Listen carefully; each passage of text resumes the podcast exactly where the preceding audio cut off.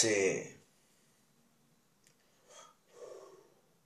¿Escuchan ese sonido? Es el de el humo de un cigarrillo saliendo de la boca de una persona. Dicen que cada cigarrillo que uno fuma son 10 minutos menos de vida. Así que tengo malas noticias para los 250 años que pensaba tener. En fin. Bueno. Estuvimos hablando mucho de cosas ochentosas, estuvimos hablando mucho de heavy metal, estuvimos hablando mucho de gran rock, pero vamos a hacer lo que toda persona involucrada al rock termina tarde o temprano haciendo y es vendernos al sistema, ya que estuvimos revisando los números y vimos que el programa más escuchado es el de Guasones para enfermitos mentales. Por eso hoy, en homenaje a toda la gente que se prestó para darle el oído a ese programa, les traigo mi reseña de para mí el mejor disco que hizo Guasones en su carrera. O quizás, por lo menos para mí, el más increíble dentro de la banda, porque tiene tanto trasfondo y hay tantas cosas lindas que vamos a destacar en los siguientes minutos. Esto arranca así. Esto es con la casa en orden del año 2001.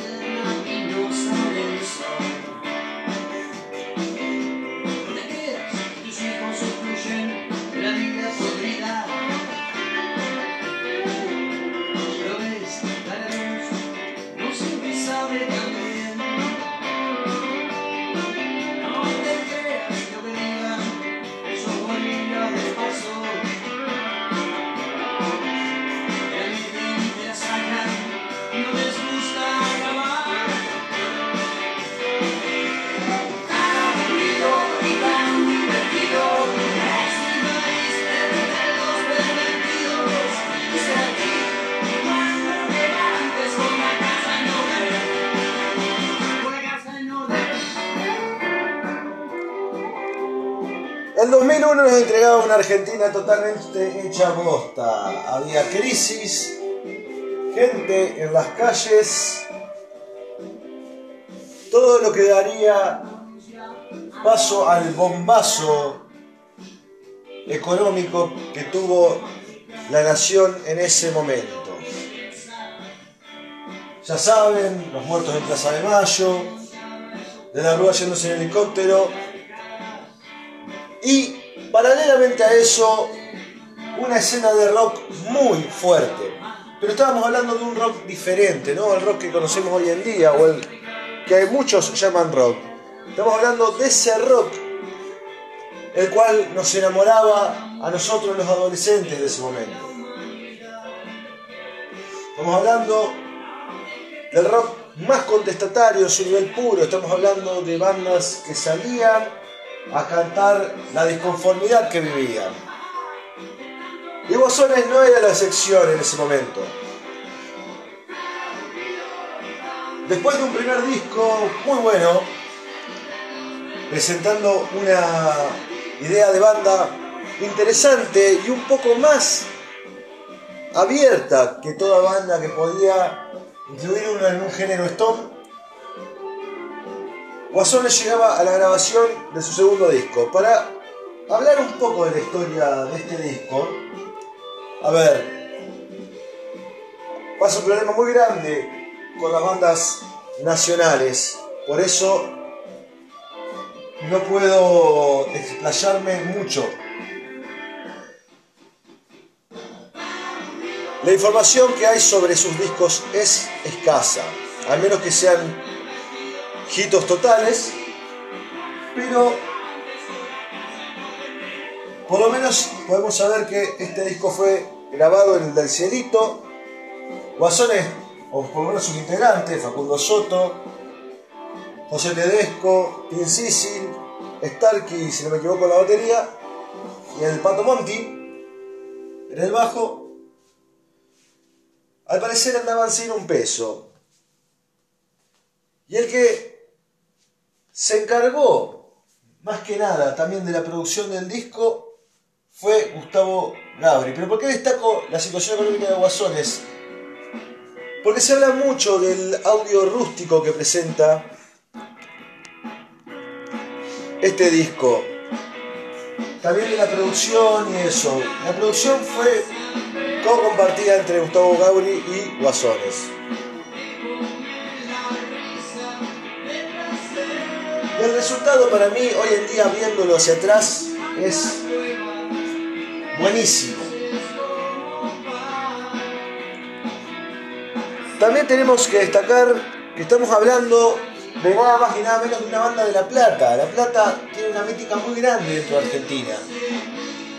Tiene una mítica la cual se relaciona mucho con la noche de bares, los rockeros, mucha música del país proviene de la ciudad de La Plata, sobre todo del rock.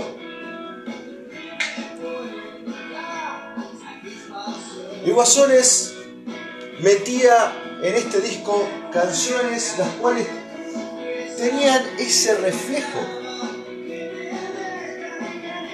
tenían esa carga,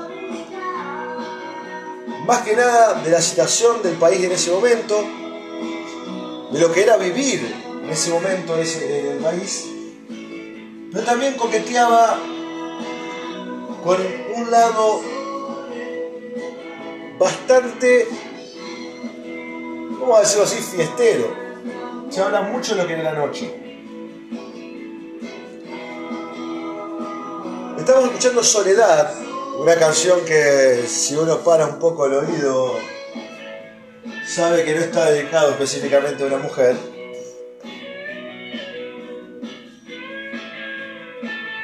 Pero fuera de destacar esta parte lírica,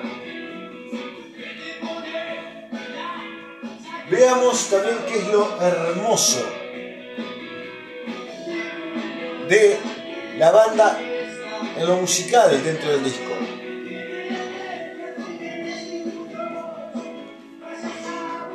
como soy guitarrista y como no me canso en cada disco destacar los laburos guitarrísticos, a comparación del primer disco donde las guitarras iban más por un lado, o sea, perdón, una guitarra iba más por un lado y otra iba por el otro, acá es como que se complementan más.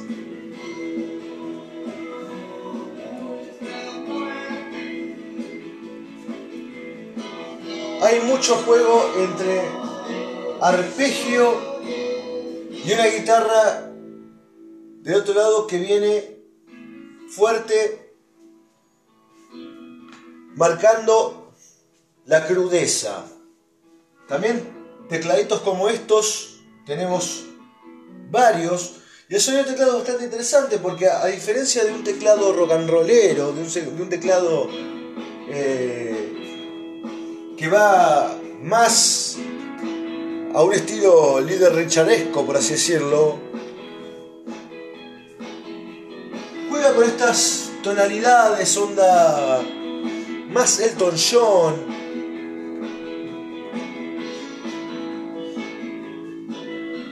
Más melódicas, mucho de Charlie García también. Cosas de Tom Petty, que y sobre todo de esos cantautores, hay que tener la, idea fija de que Guasones Es una banda que tiene mucha influencia de Tom Petty, de Bob Dylan, de Neil Young. Y en estos momentos es como que las destaca.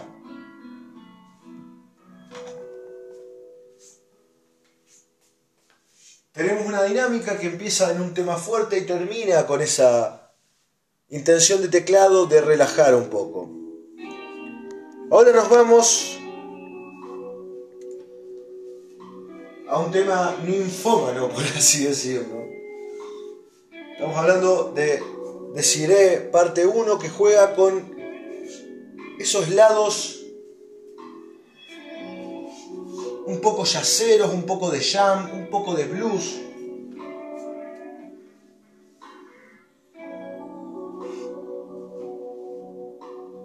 Teclados que colorean.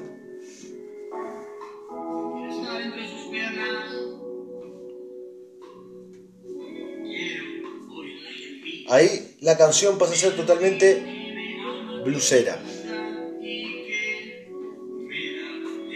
También tenemos que entender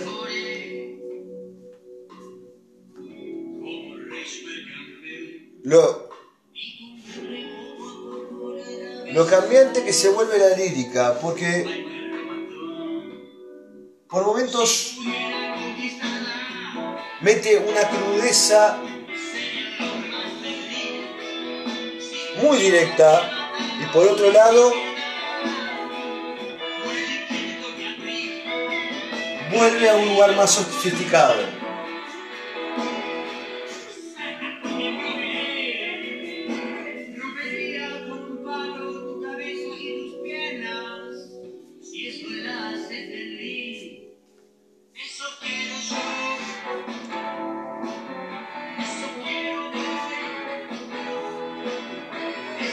vuelve a cambiar la dinámica de la canción, arrancamos una parte más jazz, pasamos a un lado más blusero y nos vamos intensificando hasta llegar a un punto más soul, más influencia Rhythm Blues, más influencia James Brown también, para después volver a ese lado slow.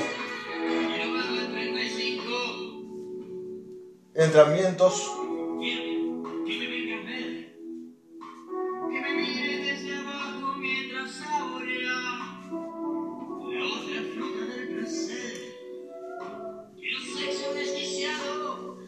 Lo que más me gusta de estos discos, escuchándolos hoy, hay que tener en cuenta que este disco tiene 22 años, es cómo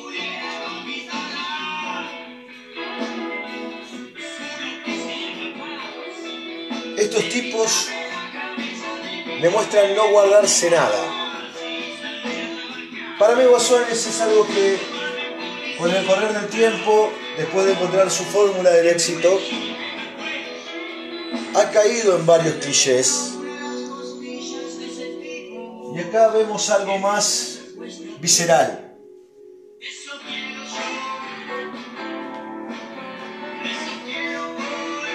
El efecto de voz también es impresionante porque logra hacer que la canción sea totalmente ambiental.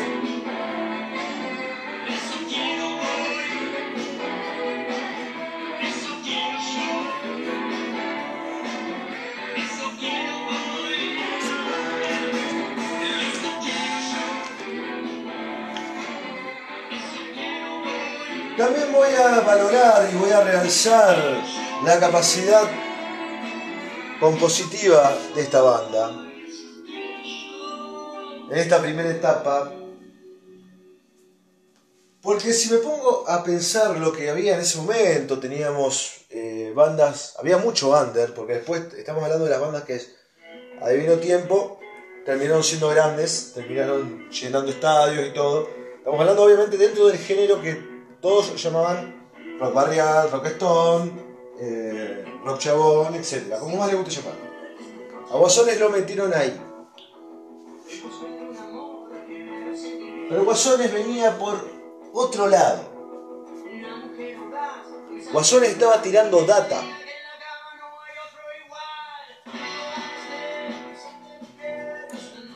Deciré parte 2 de la canción que está sonando.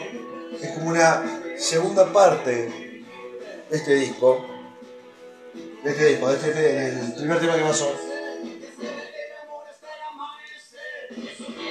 Y vemos que como que se usan los mismos eh, juegos. Hablo de lo que toca cada instrumento, pero la diferencia acá es que esto viene al palo.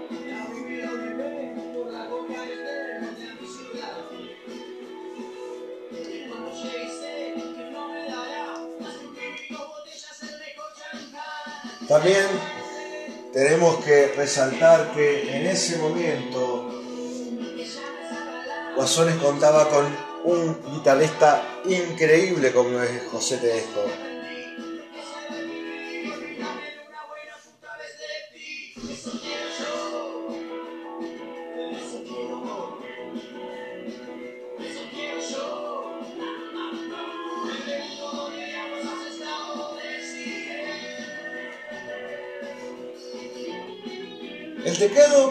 Encima de la base.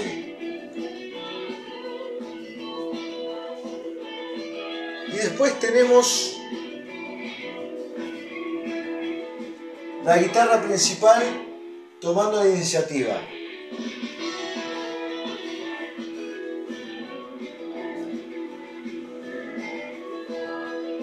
No tenemos una influencia tan Rolling Stone a la solos, es más rock y blues.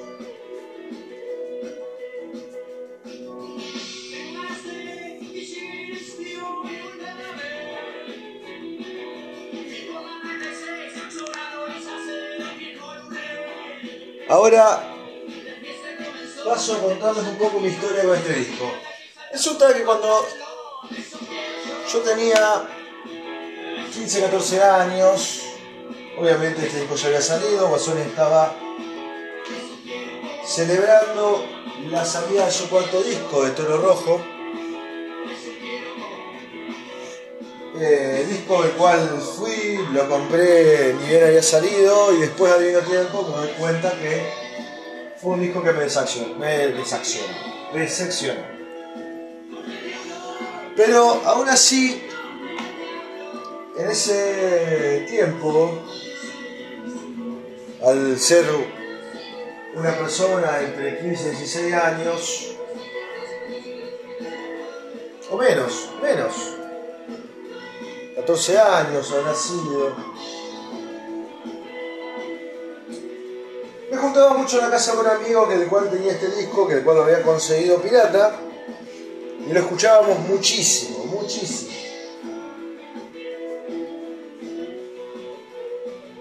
Y para mí una persona que estaba bastante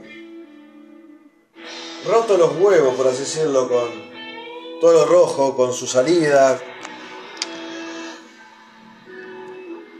y sobre todo porque había posicionado a la banda en un lugar del cual, no sé si decir impensado, pero el cual había hecho que Guasones pase a ser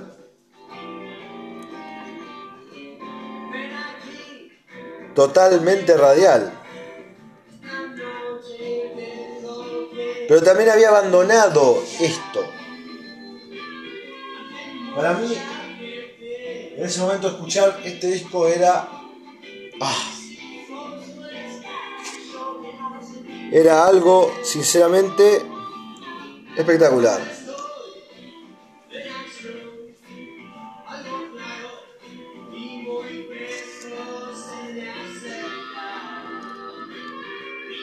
Sí, estoy tratando de, de sacar La idea, y por lo que veo, sí, eran 14 años, ¿quién? lejos.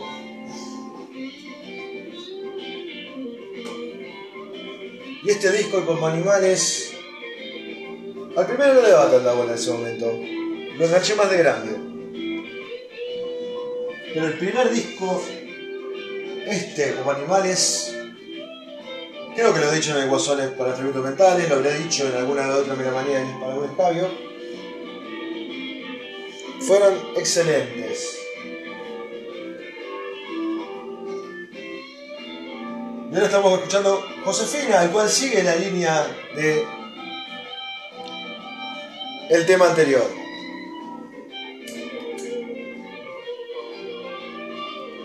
Solo que acá, por lo menos las guitarras son blues a muerte. Esto es un shuffle. Un ritmo de blues acelerado.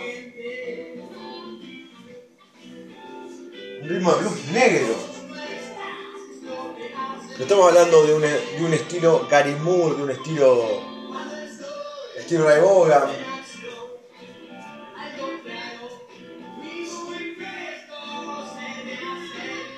Estamos hablando más de ese Bebé King, de ese Albert King, Freddie King. Quizás en un lado más blanco podemos hablar de un Clapton, de un Johnny Winter. Aunque Johnny Winter también tiene sus discos que son más. un poquito más hard. Y bueno, en Argentina obviamente hablamos de, de Papo o de la Mississippi. Algún estilo medio Memphis también. Terminó Josefina y pasamos a... Ya olvidé el traslier. Una canción muy cuestionada.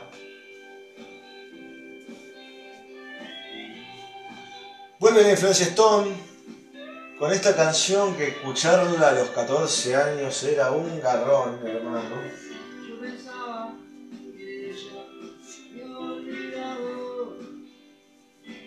Van a decir que no tenemos a Just My Imagination de fondo.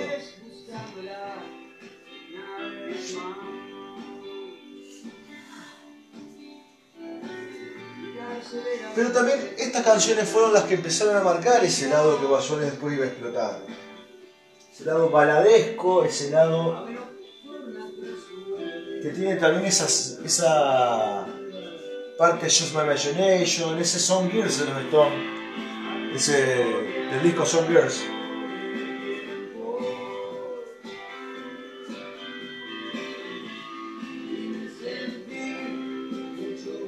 Ese tananana, es tan característico de estas canciones, no de guasones, sino de varias bandas debe ser el paso a un estribillo más hecho en la historia del rock.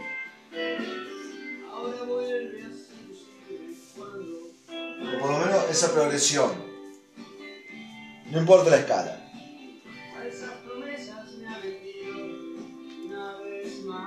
Una vez más, no estamos hablando de una mujer.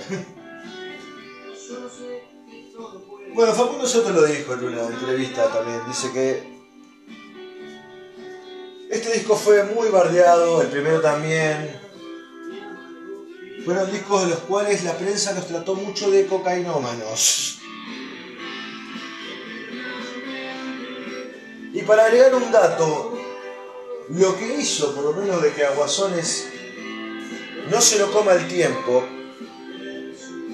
por lo que estuve investigando, fue que un crítico, si no me equivoco el nombre es Esteban Pintos, que laburaba para un medio importante en su momento, fue como que destacó este disco por encima de todo y eso logró que la banda no decaiga y, y hasta evolucione.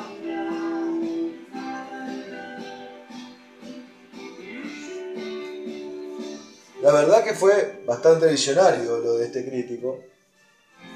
No sabía decir la revista. Pero, y es más, hasta en las letras, en la letra de Con la Casa de Orden, al principio hay una frase que está dedicada a los críticos. Creo que todo surgió desde la repercusión que había tenido el primer disco, lo, fundamental. Sale con la casa en orden, la banda sigue creciendo, si bien no llegaba a un boom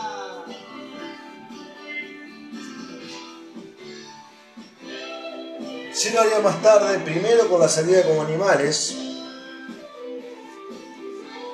Otro muy buen disco. Y luego tendría su auge de gloria con la salida del pelo rojo y ya todo lo que viene después es historia conocida. Esclavo, parque de presiones, que los veías hasta en la sopa, después eh, locales calientes hasta el final. Y el último disco que para mí es una basura inescuchable. Hasta el final es un discazo. Hasta el final es un discazo, de arriba abajo. Lo he destacado, pero mental. Cuando escuché hasta el final, sinceramente sentí que algo de esto volvía a Guasone. Y después el último me sacó todas ganas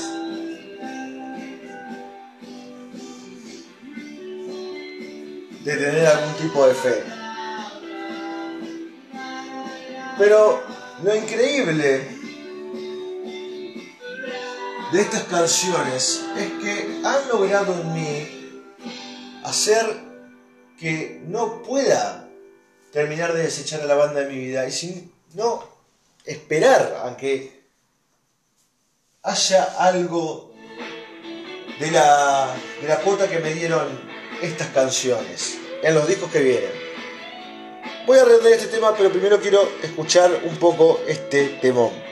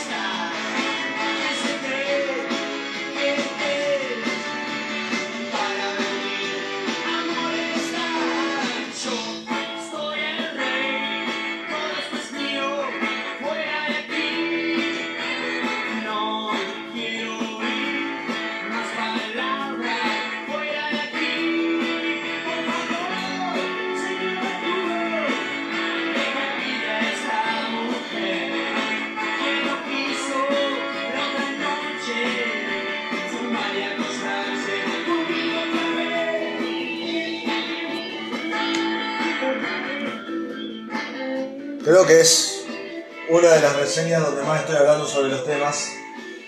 Pero bueno, da para hablar. Y ya me olvidé lo que les había planteado, lo que íbamos a ver. No, decía, digamos, que. que siempre, digamos. que veo que Guasones va a sacar algo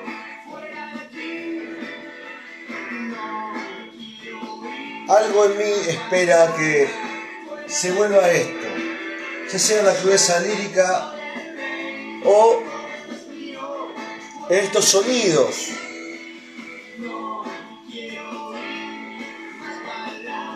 A ver, a veces yo siempre estoy en contra de estar esperando el pasado de una banda. Y acá voy a ser contradictorio, porque acá sí lo estoy esperando Pero será porque lo siento tan magnífico. Y hablando un poco de, de por qué lo siento así, creo que esta canción, El Rey, lo explica bastante bien. Ese sonido corte I'm to Prove de el cover que hacen los Stones Son rock and roll, sucio, garallero, de también de canciones como eh, Get Off My Clothes sinceramente es algo que me encanta de las bandas argentinas, algo que para mí las bandas argentinas lo han traducido muy bien y que se haya perdido eso en una banda, en lo personal, en lo personal, ahí me toca bastante. Ahora estamos escuchando Lady Mary.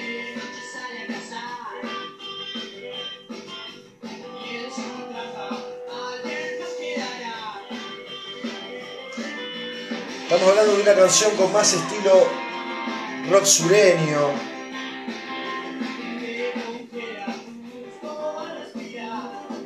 Con es algo country.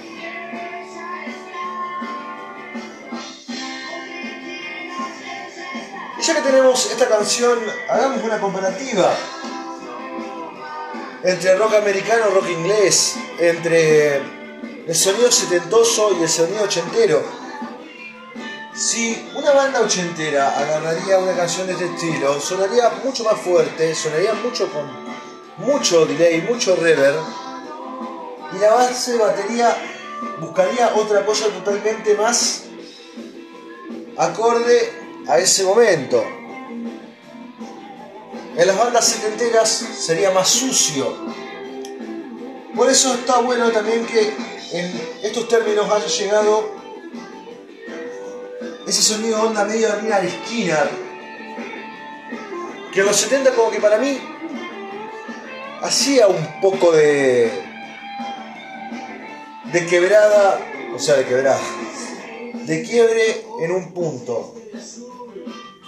Porque era como que todo lo alineaba. Después, bueno, vienen los Black Crow, que ya los Black Crow ya habían pasado más por el lado, digamos, del grunge, del hard rock. Los Black Crow eran, dentro de todos los sureños más oscuros, ni siquiera en Amórica, que quizás es el disco más sureño de todos, tienen eso. Una banda que tiene muchísimo de esto, pero estamos hablando de una banda de la cual salió mucho después, que este disco fue Blackberry Smoke. Por eso estoy pensando, además de Lina Skinner, teníamos también 38, 38 Special, 38 Special, mejor dicho.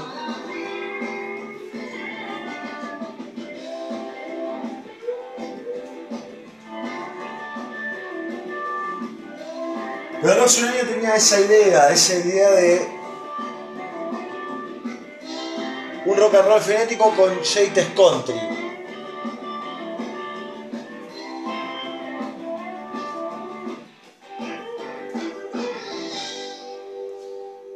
Si le sacas el teclado es una canción de rock sureño de arriba a abajo. Eso para mí es innegable. Pasó Lady Mary. Y vamos con esta bomba nuclear.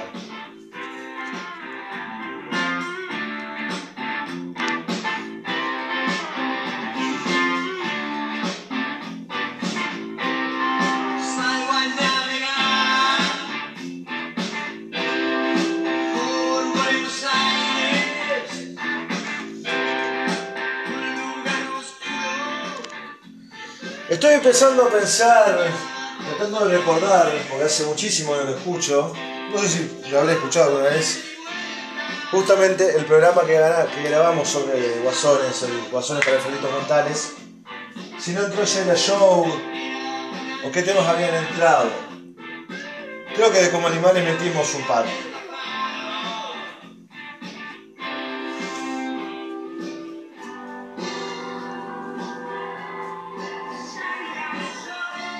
Esa guitarra impresionante.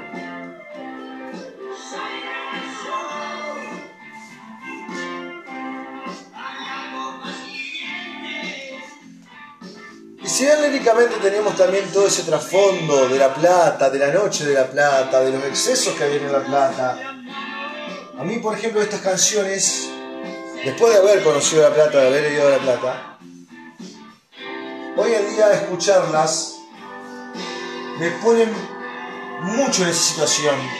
Me lo imagino. Es como que me llevan a ese tiempo. Quizás estoy exagerando, pero sinceramente tienen un aura, tienen ese, esa vibra. Si sos una persona que conoce el país, sin saber que Guasones de la Plata, escuchás esto, va, quizás no el país, pero Buenos Aires en sí, escuchás eso y te da esa, esa idea. Hasta por así decirlo, escuchás esta canción y sentís frío. Sentís el fresco del, del río.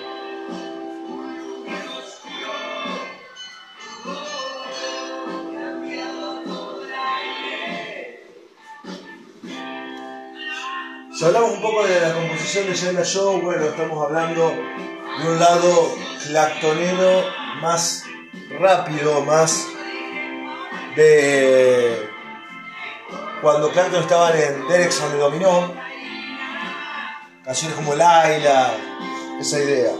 Acá tenemos a Laila, tenemos a Shaila. Sobre todo esos riffs, esos riffs eran muy de Clapton.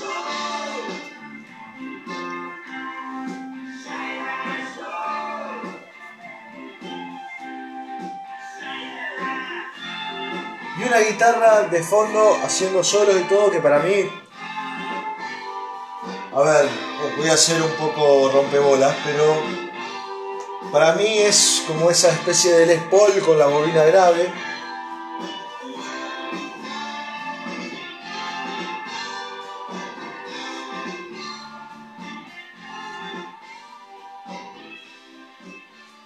También volvemos a resaltar, yo no sé si los guasones, qué tanto habrán escuchado Línea de Esquina en su vida, pero también volvemos a resaltar esa, esa idea de que Doug Smell, el tema de Doug Smell de Línea Skinner, hay una ondita ahí. Y hablando de canciones ambientales, entramos en La Plata 6 AM. Estamos terminando el disco, quedan tres temas. Vuelve el aire yacero.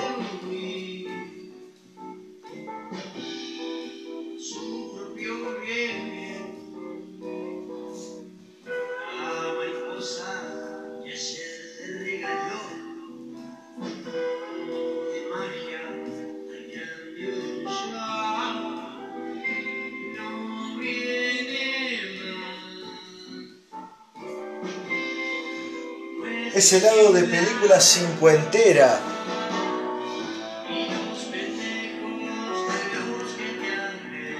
Ahora vamos a destacar otra cosa más de este disco. Lo bien armado que está en cuanto a la selección de canciones.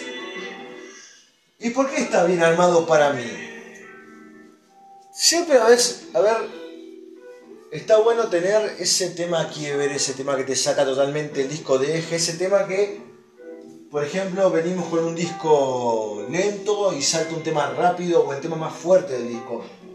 Para mí, los discos son más disfrutables como obras cuando tienen una linealidad. Y vos ves que este disco empieza con su canción quizás más potente, después sigue con Soledad, que es una canción que es ton setentera, pero no deja de ser una canción fuerte, empieza a mostrarse Desiree con estos lados y después van subiendo por un lado más rockabilly, rock sureño.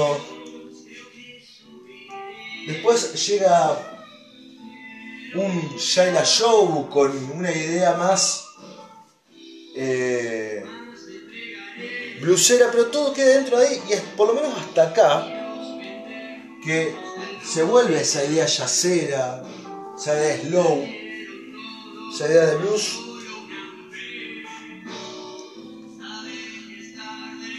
Por lo menos vos tenés ahí todo un hilo conductor. Son discos que yo sinceramente me encantaría y espero algún día que salgan en vinilo. Porque son esos discos que, por ejemplo, me serviría una botella de, digamos, un vaso de buen whisky, una botella de buen whisky. Si un vaso de buen whisky, me sentaría, lo escucharía y dejaría que me teletransporte. Sí, estoy recontra místico hablando boludeces, pero igual. Pero eso para mí es lo que tiene la música. Yo no creo en, mucho lo espiritual, no soy, digamos, partidario de eso. Ni en la mística, ni en ni a las vibraciones, ni en todas esas cosas. Pero sí creo en la música, y para mí la música tiene distintas finalidades. Y a veces cumple ese objetivo de transportarte a un lugar desde tu sillón o desde el lugar que vos estés escuchando. Por eso en este programa vamos a resaltar por decimonovena vez o vez número 75, no sé cuántas veces lo he dicho y no me importa. Lo importante es escuchar un disco completo, lo que es escuchar una obra completa y entender para dónde va. Porque es fundamental. Te hace apreciar la música, no necesitas ser eh, Mozart, no necesitas ser Bach, Beethoven o lo que vos sea, no necesitas ser Charlie García ni Roger Water. Es una cuestión de sensación, de qué sentís cuando estás escuchando estas cosas. Y lo estoy haciendo con una banda que digamos que muchos consideran rolinga, imagínense. Y acá lo que destaco no es que me lleva a una parte de mi infancia, no, sí, en cierto grado sí, pero sino que me da un ambiente a pensar cómo era el país en ese momento, sobre todo la ciudad de La Plata, me generó mucha intriga, por ejemplo. Voy a contar una breve historia sobre eso.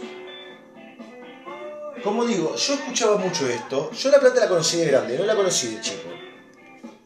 Digamos. Y hace un par de años tuve la suerte, digamos, de quedarme un tiempo en Buenos Aires y por ende ir a La Plata, ir a ver qué era lo que desprendía La Plata. No sé si fue por el horario, o por los lugares que recorrí. Este año volví a ir, hace poco fui, volví a ir a La Plata. Tuve dos impresiones.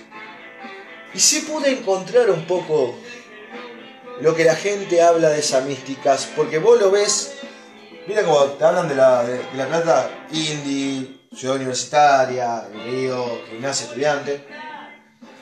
Y también en Argentina se habla mucho del, de la parte musical de La Plata. A mí hay algo que, por ejemplo, me, puso, me interpeló bastante, fue el tema de la pobreza. La cantidad de pobreza que hay en La Plata es impresionante. La cantidad de, personas, de vendedores ambulantes, de gente pidiendo y todo eso, sinceramente, llega a un punto que da tristeza y hasta te hace sentir un poco inseguro, en cierto sentido. Pero Sacando ese lado, viendo las estructuras, viendo eh, los locales, no fui a la zona de bares. Eso es algo que me tengo que dar el lujo. Y es algo que voy a tratar de hacer lo más pronto posible. Pero sí me dejó una forma de entender por qué aparecieron cosas como estas. Estamos escuchando Voy a gritar.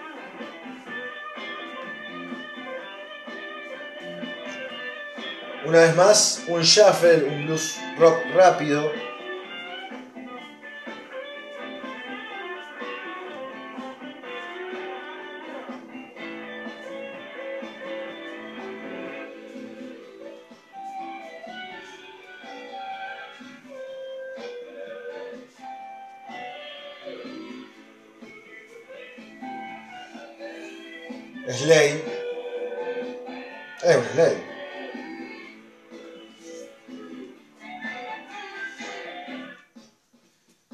Que también, por ejemplo, eso también.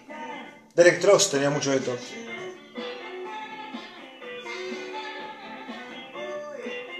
Y esos vientos que entran atrás ya nos traen un poquito más a los redondos. Ese estilo de viento.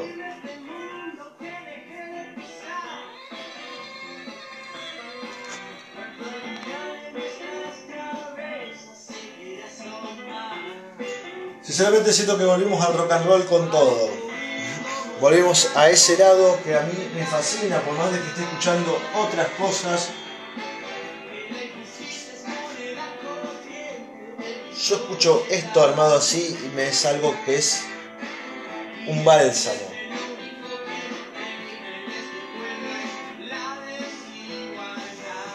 Y si bien con el blues rock estoy hasta peleado, por así decirlo, hoy en día, sobre todo con el blues más tradicional, algo que sinceramente hoy en día no estoy apreciando como en su momento lo aprecié. Son momentos.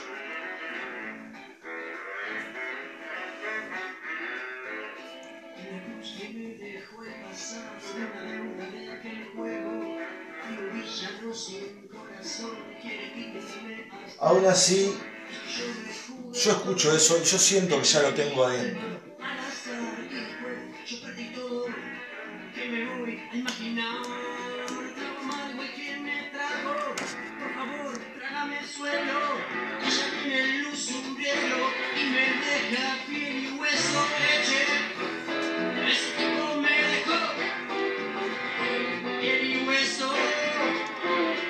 Una vez más encontramos con el mismo estilo. La verdad no recordaba que este, voy a ser sincero, no recordaba que esto termine tan blues rock. Pero creo que hasta el más fundamentalista tendría que aceptar que estos tipos, estas cosas, en este momento por lo menos, lo hacían espectacular. Tiene todo lo que después el blusero te agarra y te dice que tiene que tener una canción de blues. Tiene todo.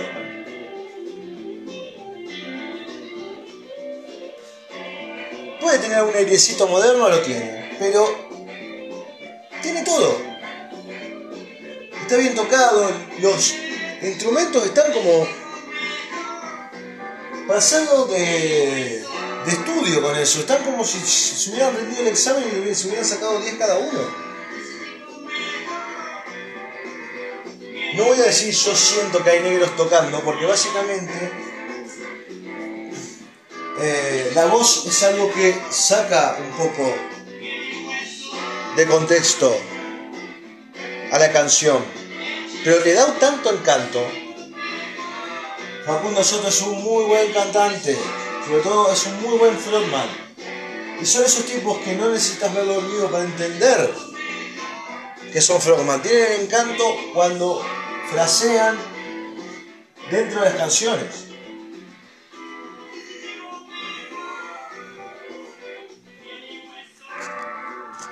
Tema cortito, el cual nos hace ya llegar al final de esta canción y de este disco. Por suerte no tuvimos un disco tan largo como los anteriores, o por lo menos el anterior. Y en fin, amigos, se acaba de ir, va, digo, no tenemos un disco tan largo, pero aún así también hablamos 50 minutos sobre esto.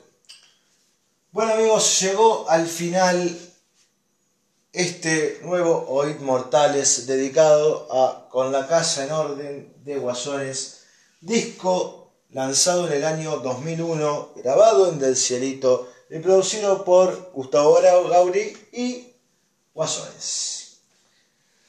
En fin, ¿qué puntuación se lleva como animales? Como animales, con la casa en orden. ¿Qué puntuación le podemos dar a este disco? A ver, el disco es magnífico, es excelente, es muy llevadero, rosa de su encanto pop. ¿Qué sé yo? No siento que sea un disco que haya envejecido bien. Siento que es un disco para un fundamentalista de estos estilos. Por eso, para mí, siendo objetivo más que subjetivo, un 8,5 le viene bárbaro. Las canciones son excelentemente entretenidas, pero hay muchas que para mí no son obras maestras. Canciones, una obra maestra es, por ejemplo, el tema con la casa en orden, el tema que habla el disco, es una obra maestra. Soledad es mi tema favorito del disco. Después tenés una excelente canción como Shayla Show. Otro de mis favoritos, y para mí un, tema excelente, El Rey. Después tenés temas disfrutables, Voy a gritar, Lady Mary, Los Decirés, temas los cuales están, pero por ejemplo para mí no es algo que te vuela la cabeza. Bla bla bla es una muy buena canción también. O sea, las canciones de este disco son eso, son disfrutables, no tienen otra vuelta. No hay una canción tampoco que no me guste para nada. Quizás la canción, digamos, que menos puedo aprovechar es Deciré parte 1. Eh, la parte 2 tampoco me, digamos, no me, no me vuelve loco. La Plata 6 AM es otra canción que no me vuelve loco. Eh, y voy a gritar quizás. Pero no puedo ponerlas en un lado de canciones inescuchables. Para mí acompañan muy bien al disco. Para mí este disco no tiene una canción que quede muy arriba de las demás, ni otras que queden tan abajo de las demás. Así que bueno,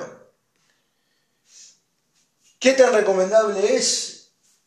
Yo lo recomendaría, como dije, para mí esto es un disco para fundamentalistas, no es un disco para alguien, algo que sea popular. Yo lo, digamos, básicamente se lo recomendaría a alguien que se cansa de...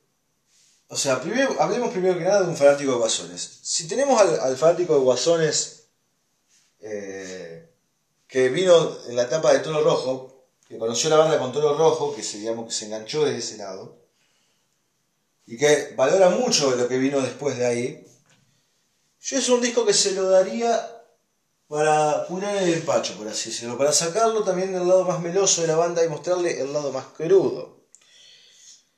Eh, yo creo que estoy seguro que un fanático de Guasones de toda la época tiene un gran aprecio por este disco. En, cuanto a una persona digamos, que le gusta el rock, que esté negado con Guasones o que crea que Guasones viene por un cierto lado, también se lo daría para curar esa imagen.